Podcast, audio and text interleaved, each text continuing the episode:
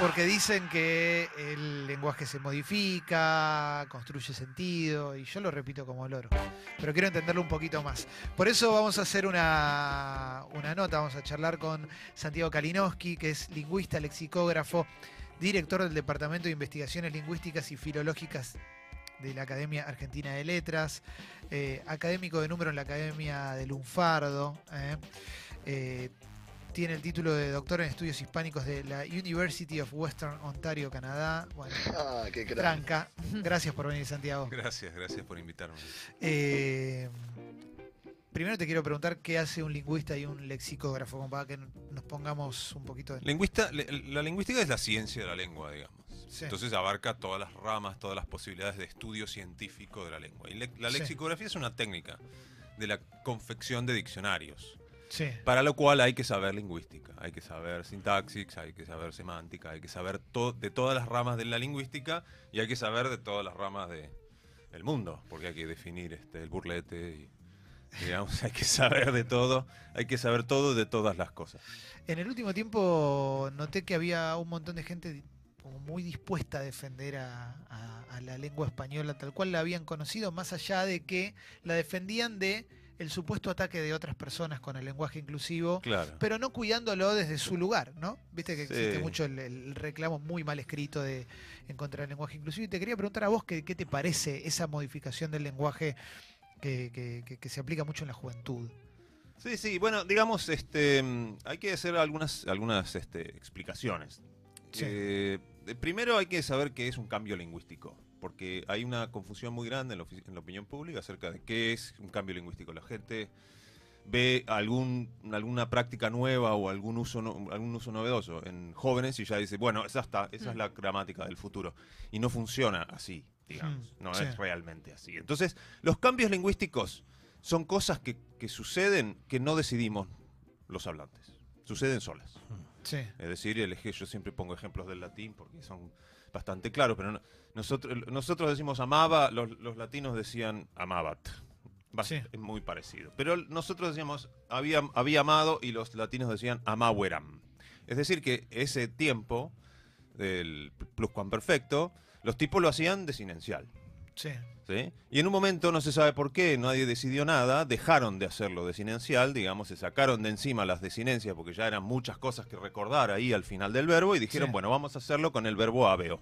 Sí. ¿sí? Bueno, eso no es que alguien tomó la decisión y le dijo, bueno, anda avisando que ya me, ya tengo la, ya estoy harto con la desinencia, anda avisando que vamos a hacerlo de. No, es decir, no sucede así. No es una cosa que se hace conscientemente. Los cambios lingüísticos no suceden conscientemente. Eh, pero cuando un cambio, cuando sucede un cambio en, en nuestra manera de hablar, de expresarnos, ¿son cambios para bien siempre o pueden ser para mal? Eh, Te, te lo pregunto por, a- Sí. te- vamos por casos concretos. Sí, septiembre. Sí. ¿Cuál- la- Bueno, la realidad no le importa, ¿no? Digamos, hay algunas cosas, e- esa, esas simplificaciones consonánticas son una cosa chiquitita. Es decir, son una Sí. cosa chiquitita. ¿Qué quiere decir? Nosotros en nuestro sistema de sonidos no, no, no se nos da bien juntar dos consonantes. No es algo que nosotros en nuestro sistema fonológico lo hacemos naturalmente. Tendemos a poner vocal, consonante, vocal, consonante. ¿no? Y eso algunas veces está, eh, digamos, en, en- en algunos momentos eh, reingresa, ¿no? Por ejemplo, este, qué sé yo, en el siglo de oro se decía octubre, Sí. ¿sí? y de repente alguien dijo, no, qué, qué bruto, este, qué Sí. es lo mismo, es exactamente lo mismo. Sí. ¿sí? Pero ahora vamos a volver al lenguaje inclusivo, este, porque falta, Sí, sí, mucho ahí. Ahí entramos de vuelta al lenguaje inclusivo. Tenemos No. pregunta de Jessy. Te iba a preguntar si eh, pasa muchas veces que el cambio lingüístico corresponde a un cambio también de, de paradigma, digamos, en la sociedad. Y claro. Como que afecta al, al lenguaje directamente, porque yo pienso en el lenguaje inclusivo y trato de acordarme de algún Sí. otro No hay. y no hay. No hay. No, no. No hay antecedentes de una minoría que sea activa en algún tipo de área, digamos. En este caso es activa en la lucha por la igualdad. Esto, esto, por otro lado, siempre tengo que aclarar, no es una postura institucional de la Academia Argentina de Letras, es nuestro análisis descriptivo de la situación en los hablantes. Este, mm, entonces, eso que está sucediendo ahí está sucediendo por una decisión consciente. Y están los hablantes gastando mucha más energía para crear un mensaje porque ese mensaje de esa manera tiene un efecto en el auditorio. Hmm. Entonces, si nosotros lo comparamos con lo que sucede sin que nadie decida, es sin, que nadie decida nada. Y esto que es una decisión consciente, calculada, diseñada, resultado de un proceso de décadas de reflexión sobre sexismo codificado en la lengua, las diferencias son abismales. Ahora, lo que pasa es que la gente tiene como una especie de obsesión con que la cosa tiene que ser gramatical para ser relevante. Y no se sabe bien de dónde sale eso, pero la gente dice, bueno, eso está condenado al fracaso. Y eso, para la gente que dice eso, significa no se va a codificar como gramática. La gramática Mm. es algo, son reglas que todos tenemos en la mente. No está en ningún libro, digamos, está en la mente de los hablantes. Es el Sí. único lugar donde está la gramática. Los libros tratan de describir eso, las gramáticas, ¿sí? Tratan de describir algo que todos tenemos en la mente. En la mente nosotros tenemos este sistema triple, masculino, femenino y masculino genérico. Sí.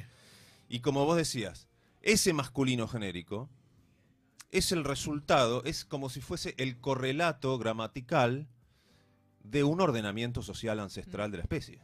¿sí? Porque a lo largo de cientos de miles de años, los hombres, los machos, el macho de la especie, el elemento masculino, acaparó absolutamente todos los espacios Sí. Reguló y administró todos los bienes valiosos. Y cuando después eso, digamos, estaba basado en la mayor fuerza física en la prehistoria, digamos. Y después hubo como unas inercias, ¿sí? Y cuando aparecieron los otros ámbitos y los otros modos de, administrar los roles sociales, es como que continuó lo mismo. Apareció el arte, eran todos hombres. Apareció la ciencia, todos hombres. La, política, todos hombres. ¿sí? Y la mayor presencia femenina es un fenómeno relativamente reciente. Tipo, vamos a 1950, estaba todo mal. Sí.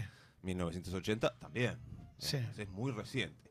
Los tiempos gramaticales son tiempos de siglos. Entonces, ¿qué pasa? Si vos durante cientos de miles de años tenés al hombre acaparando absolutamente todos los espacios de visibilidad, la gramática un poco se hace eco de ese ordenamiento social.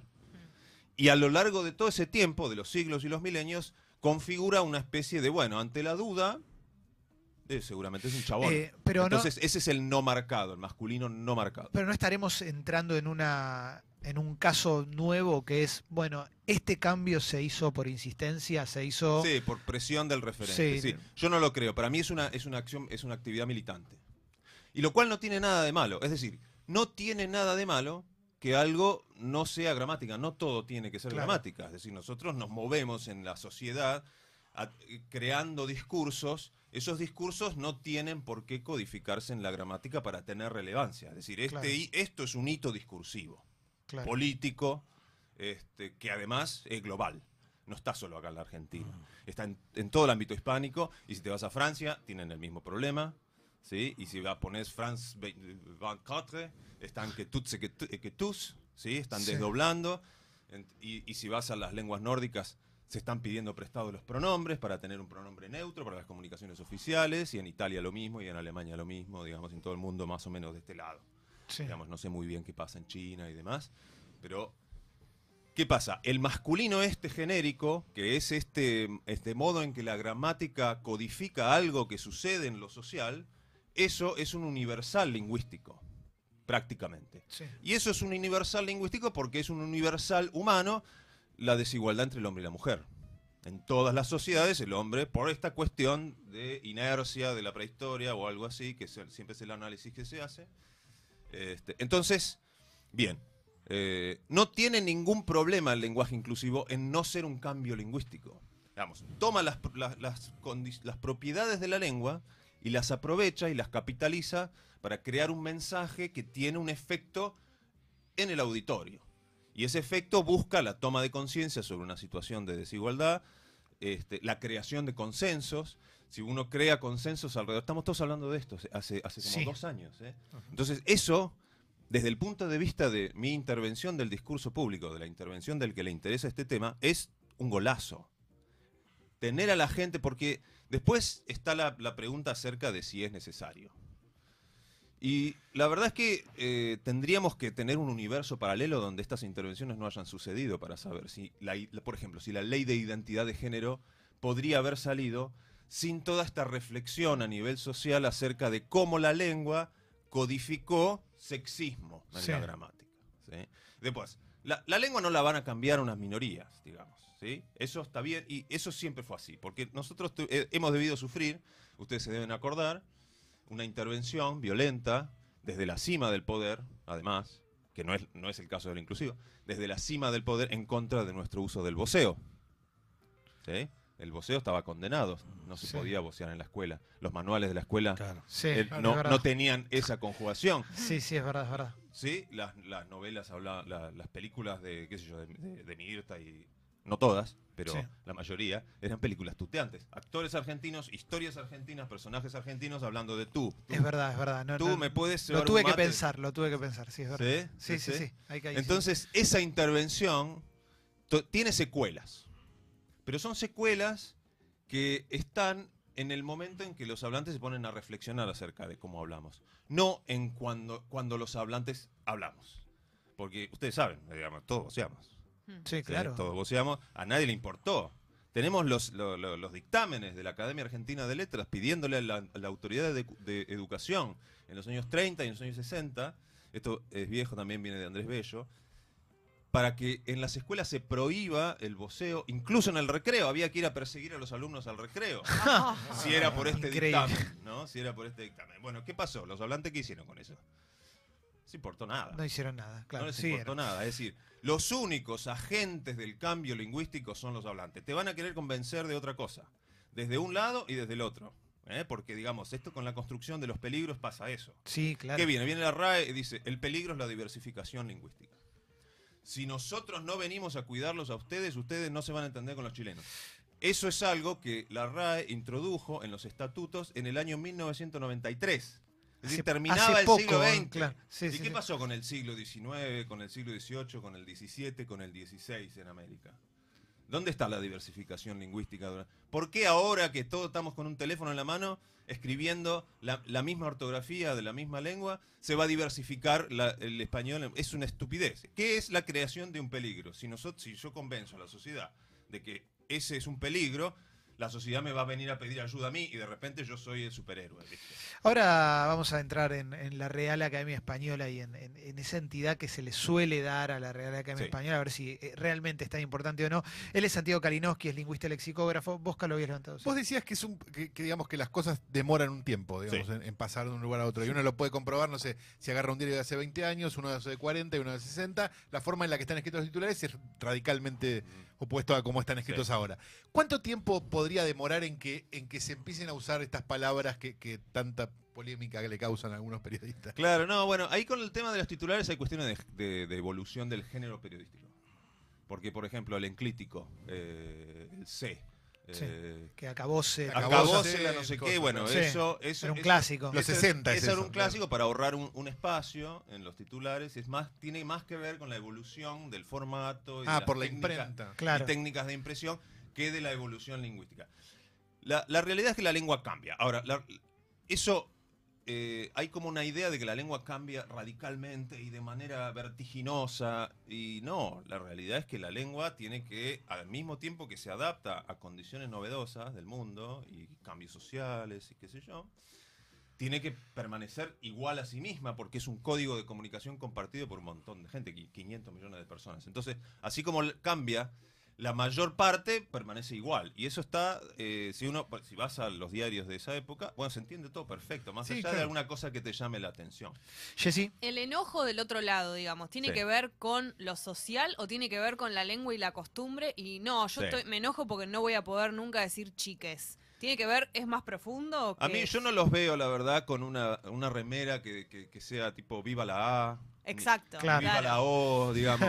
Eh, A muerte con la O. Protejamos la morfología, ¿sí? porque este, no son fanáticos de, de dos vocales.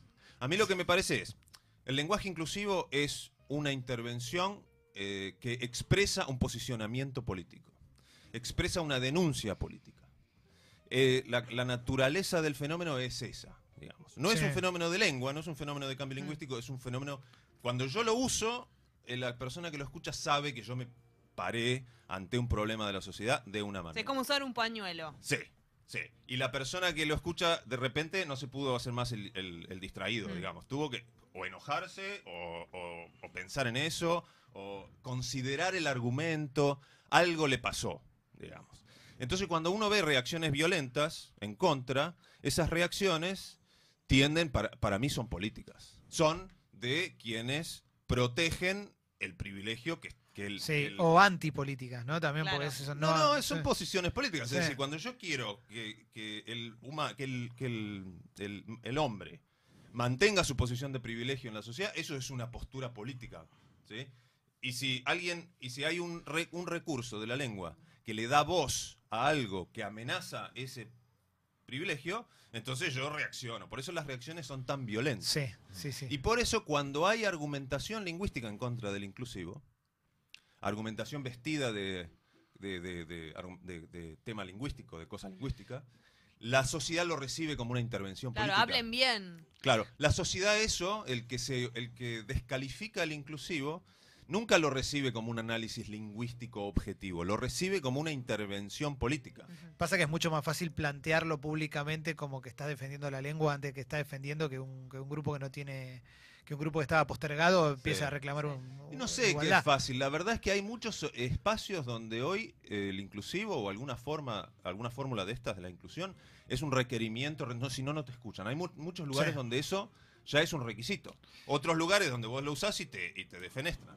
Porque es, es- se trata de, ese, de esa arena, digamos, mucho más sucia y difícil, que es la de los cambios políticos, a través de los mecanismos democráticos. Yo eh, quiero meter una, Leo. eh, hay una, una cosa que a mí me interesa que tiene que ver con. Bueno, decías que hay cambios que se llevan mucho tiempo. Y Sí. después hay, hay eh, palabras que se instalan un Sí. tiempito nada más, que Sí. duran, ¿no? ¿Te acordás del copante? ¿Eh?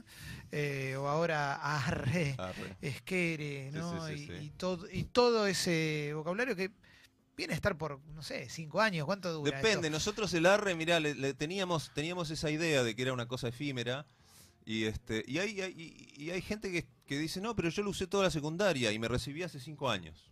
Bueno, pero O sea sí, que ya son 10 años del arre. sí. Este, hay, que de- hay que separar bien eh, lo que es una incorporación de una palabrita, sí. de una palabra, es decir, un- una incorporación de léxico. Pero ¿Eso cómo se instala? Perdona que te interrumpa. ¿Qué, qué es? ¿Por, ¿Simplemente por, por, por moda juvenil?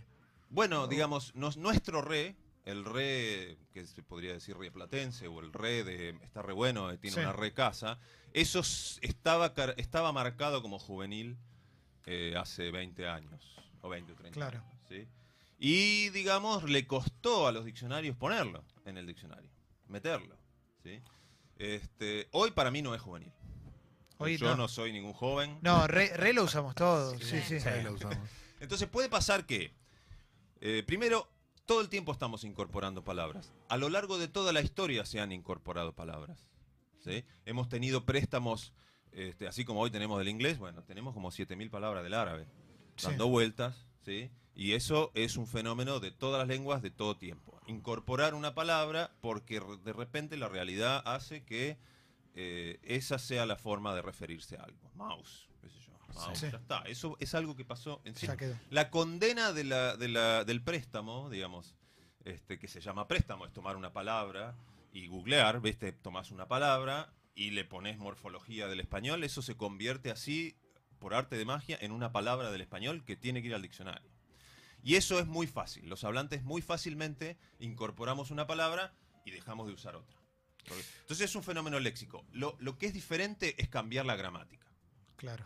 Eso es mucho más lento. Y lo que yo siempre digo, si decimos, el masculino genérico es una especie de correlato de miles de años de historia de la especie humana. Bueno, para que se codifique a nivel de la gramática algo diferente, tiene que cambiar la sociedad. Y ese cambio se tiene que mantener durante 100, 200, 300, 400 años. Pero eso no hay ningún problema, digamos. Porque yo, toda lucha política tiene una configuración discursiva propia. Este es uno de los rasgos de la configuración discursiva de la lucha política por la igualdad en la sociedad. Leo. Eh, ¿La lingüística debería ayudar a la facilidad de la lectura?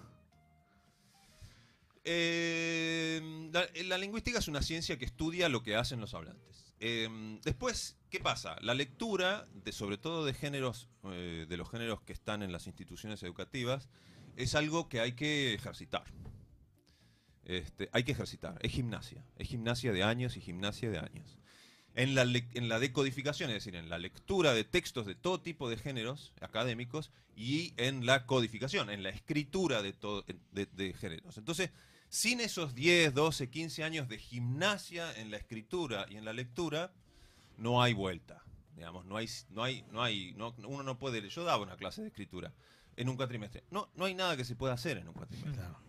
Son años y años de este, ejercitarse y a, ten- a tener la gimnasia de escribir y de leer determinados géneros. Si vos lo querés resolver en un cuatrimestre, es porque estás reconociendo un problema y lo estás barriendo bajo la alfombra.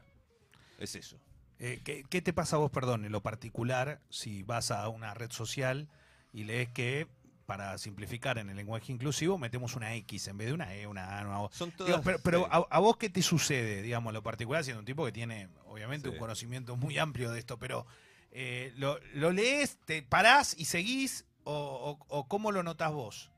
No, bueno, es muy notable. Es decir, la cuestión es que esto viene con una evolución que arrancó con el desdoblamiento, el desdoblamiento sobre fines del siglo XX. El, sobre fines del siglo XX llega a una constitución. O sea que, digamos, constitución no es lenguaje natural, es un texto que es profundamente retórico y político, por lo tanto, no hay que pedirle que la constitución sea, ¿no? bueno, lo que sea. Pero es un proceso que viene desde hace décadas. Después, como eso era muy engorroso estilísticamente, porque se te, se te alarga todo, se te pone todo un choclo insoportable, empezaron las propuestas de poner arroba, poner algún carácter Claro. que, te, que haga, te haga zafar de poner la O o la A. Eso tenía este, el problema de que no era pronunciable. Cuando alguien tomó la, la- esta, esta vocal E que ocupa ese lugar para los, para los, qué sé yo, cuando eh, los niños grandes, las niñas grandes, bueno, esa E ya tiene ese valor neutro, ¿sí? Se llama epiceno. Esa E de grande, dijeron, bueno, la podemos usar y con eso podemos decirlo oralmente. Y donde lo pudimos decir, donde lo pudieron decir, porque yo, yo no lo uso mucho, digamos, este, eh, yo, yo me, me- me tiro para el lado de, la, de lo que se llama este, lenguaje con conciencia de género y qué sé yo, que son, son otros tipos de intervenciones. Este, eh, esto lo hago porque el, eh, usarlo es militarlo. Y yo, dentro de la institución donde estoy, considero que no debo militarlo. Yo considero que debo describirlo. Claro. Esa es mi postura. Entonces, eh, cuando se pudo pronunciar, explotó. Explotó porque lo pudimos empezar a decir en todos lados. Y Claro. Natalia, este, ¿cómo se llama? Siempre me olvido su apellido. La, la, este, la creo que la presidenta o vicepresidenta del, del, del Pellegrini, del, con- del- dio una entrevista, ¿sí? toda con la E, muy, Me acuerdo, sí, sí. muy consistente además. Para Sí. poder hablar así, hay que saber más lengua, no hay que saber menos lengua. Es decir, le podés decir lo que quieras, pero no le podés decir ignorancia, porque hay que tener lo que se llama una gran conciencia metalingüística. ¿Dónde poner esa vocal y dónde no? Claro, está como traduciendo al mismo tiempo, todo es, una, es un doble laburo. Con la cámara acá en la cara. Igual. Sí.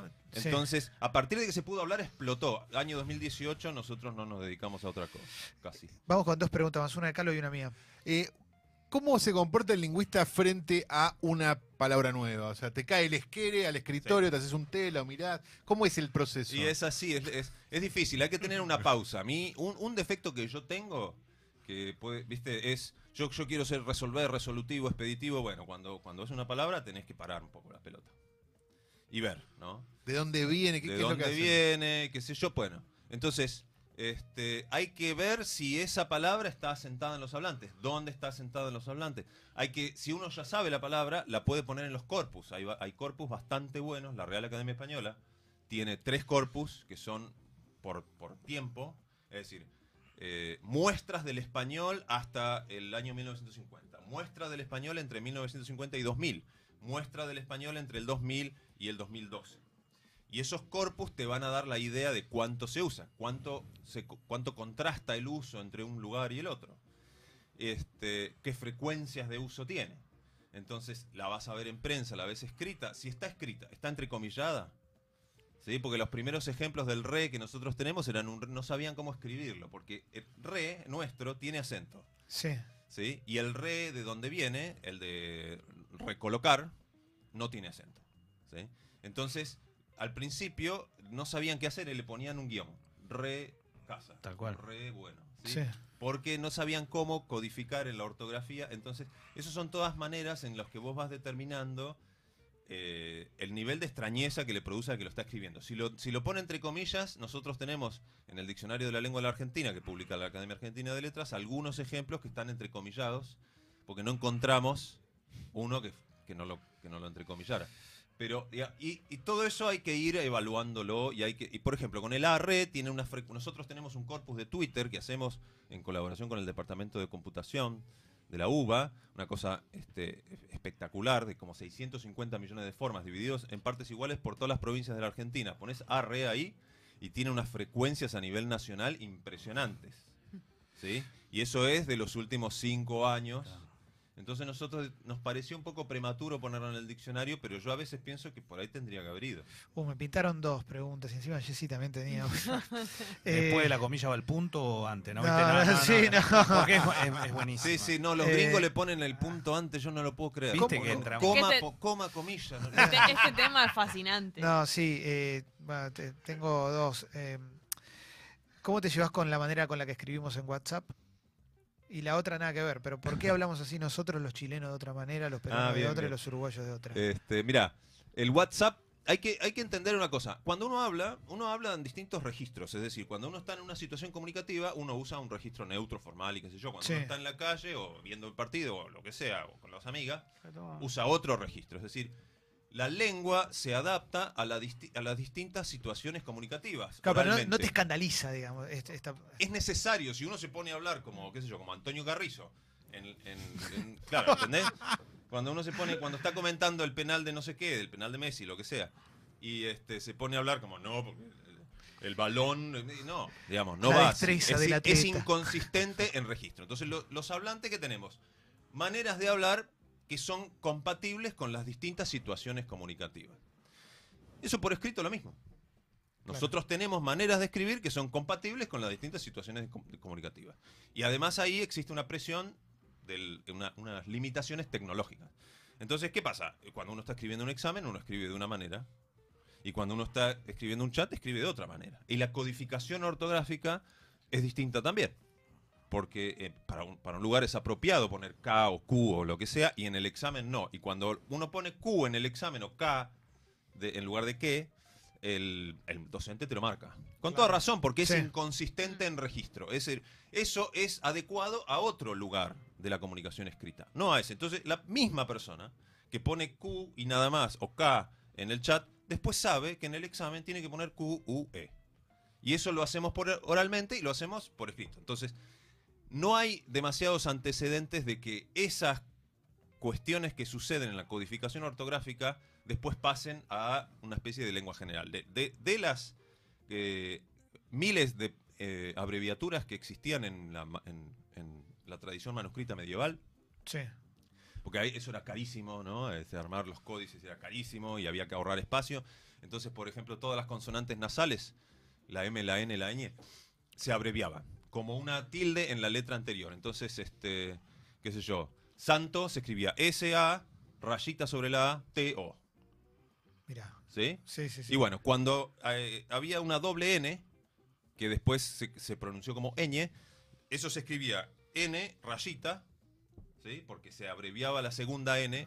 De todas las abreviaturas que había, eh, que eran muchas, para ahorrar espacio, esa es más o menos la única que quedó en nuestra codificación Claro. general.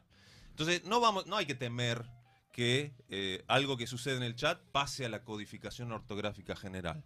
¿sí? No, es, no es así como funciona. Y la otra era, ¿por qué hablamos ¿Por así qué hablamos nosotros, así los chilenos así, los uruguayos así? Hay, hay toda una cuestión. Acá hay una cuestión sobre quién es el agente de lo lingüístico. ¿Quién es el agente del cambio lingüístico? Los únicos agentes del cambio lingüístico son los hablantes. A mí, ¿qué me parece? Hay, una, hay una- unos lingüistas uruguayos que. Eh, dos lingüistas uruguayas, eh, Virginia Bertolotti y Magdalena Kohl, que eh, suscriben una idea de la tensión identitaria. ¿sí? Porque si uno, digamos, este, toma el voceo, el voceo era general, más o menos general en Chile, Argentina y Uruguay. Sí, pero Argentina lo universalizó Hmm. un poco antes y lo convirtió en una especie de marca de identidad. Sí. Entonces, ¿qué pasa? El chileno no quiere sonar como un argentino. Tiene una tensión ahí muy fuerte Sí, claro. con los argentinos. Y los argentinos no quieren, con todo lo que me duele eso, yo soy de Bariloche, yo he ido a Chile, amo Chile.